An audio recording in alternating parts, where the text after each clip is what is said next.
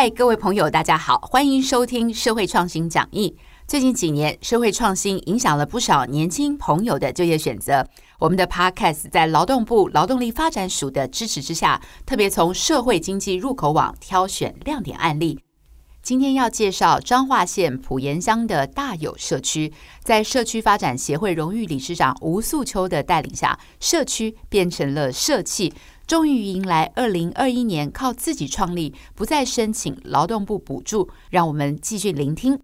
一九九九年，吴素秋跟着先生，也就是现任大有社区发展协会理事长李广景，回到彰化埔盐乡。一九九五年，大有社区成立。争取政府预算打造公园，如今完善规划了二十多处历史典故的景点，全年接待超过三百车的参访团。大有社区成立二十六年，确立政府补助出发，实现自立营运、中置输出经验、自辟裁员的转型社企方向。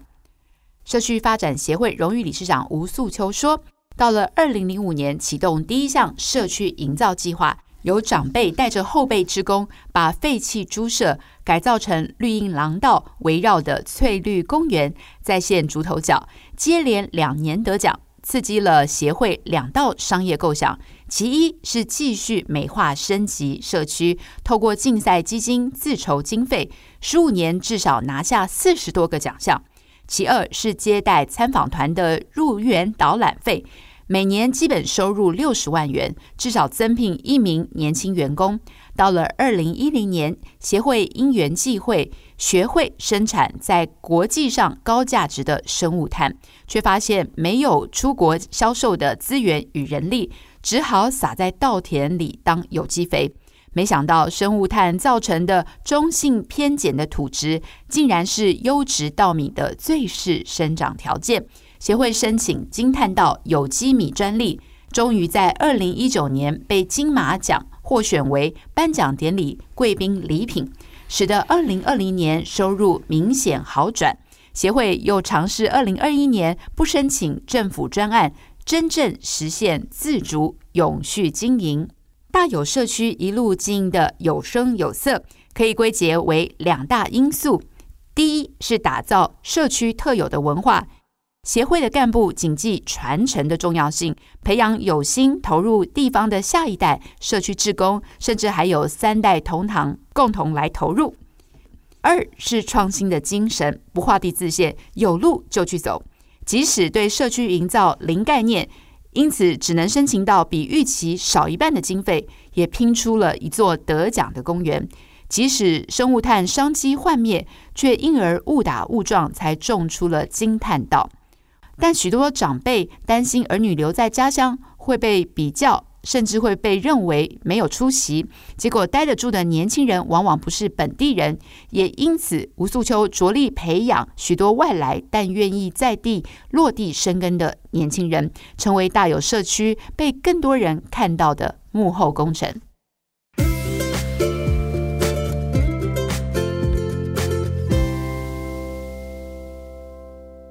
有社区经营层面非常的完整、多元而且到位。除了原有的社区老幼照顾角色，也同时将复兴地方产业、活化社区空间、环境永续融入社区再生。我们一起来看看他们的商业模式与转型蓝图的成功心法。三大收入来源环环相扣，包括社区营造竞赛基金、社区参访收费导览、惊叹道销售。以所得回馈创造永续为使命，包括青年创业、老有依靠、环境永续、产业发展、农村就业、老有所用、友善土地、农村价值。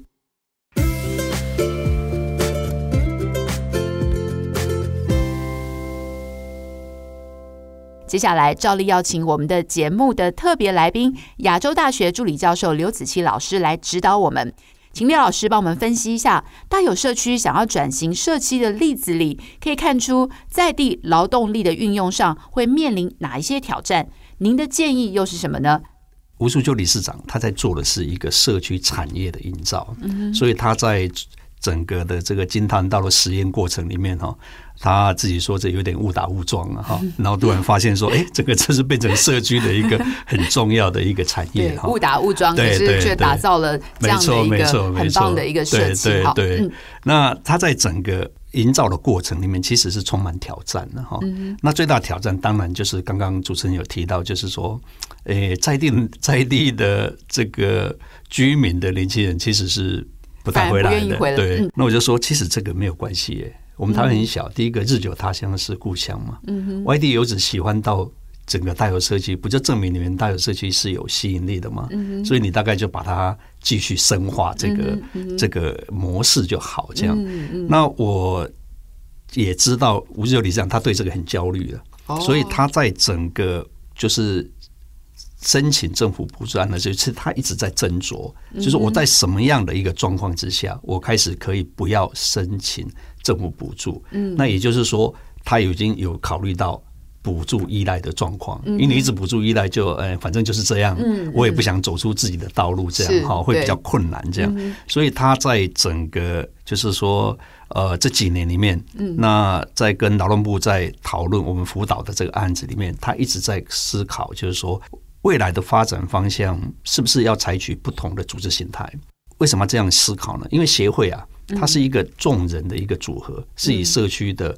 公益性为出发点。可是呢，你又要开始进行货物的销售，其实会有一点盈利的压力。那这时候会跟他组织的宗旨不太一样。那刚好这十年呢，我们的这个劳动力发展署都一直在推广社会企业嘛。那社会企业它要求的是你能够达到社会。环境以及经济的三重底线，也就是三个完成这个永续经营的概念。那你的产品必须要能够照顾我们社会的角落，比如说，哎，二度就业啦，或者在地的一些人力哈，part time 的人力也好，或是中高龄的就业也好。那你的产品是友善土地的，哦，像这个金叹道，那你又有销售，所以他又回过头来，你可以分润给社区，所以社区就可以自主营造。那刚好劳动部也在推这个部分，所以在整个未来的发展方向呢，其实我会建议，就是说他应该善选一个适合他现在已经既有营运模式的一个组织形态，比如说或者是一个合作社，嗯，或者是一个公司形态，因为这样的话，它可以把我们刚讲的所谓社会企业的三重底线整合，再成为它一个具有独特性的一个商品，所以这是一个非常非常重要的一个呃，必须要思考的一个方向。嗯，大家应该也很想听听大有社区吴素秋荣誉理事长本尊的声音。我们约了大有社区吴素秋荣誉理事长一起连线。荣誉理事长好，我们都知道地方创生要能够自主永续经营是相当不容易的。想请教您，觉得大有社区未来永续经营的愿景是什么呢？因为我希望有年轻人、老人、有小孩。有中生代能够世代共好，永续经营才可以长久。而且我们希望不是只有老老或者中老或者初老，我希望把它纳入中生代，那也有年轻人，那在这个过程也有小孩。因为我们是属于农村的社区，最多的是绿色盎然，所以我们希望绿色的照顾里面或者绿色的意象里面，能让影响老人，也让这些银发族可以享受。那希望。在疗愈的过程，可以用一种教育的感觉，让我们这些长辈或者这些呃中生代可以五感都精通。这是我在农村里面，我希望他们一旦够不到，啊，让这些长者一旦够，大家再会做一旦更加健康、更加快乐。那所以我们一直在想，老有所用。能让这些年轻更了解这长者之前怎么去创造现在这么好的一个机能跟过程，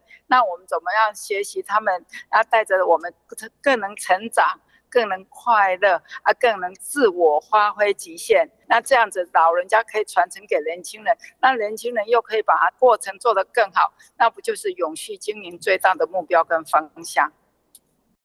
非常谢谢吴理事长。节目最后，谢谢今天刘子琪老师和吴素秋荣誉理事长来节目中的分享，以及大家的收听。此外，也要感谢劳动力发展署支持这个社会创新 Podcast 系列。各位听众也可以上网 Google 社会经济入口网，去观摩更多国内外的社会创新案例。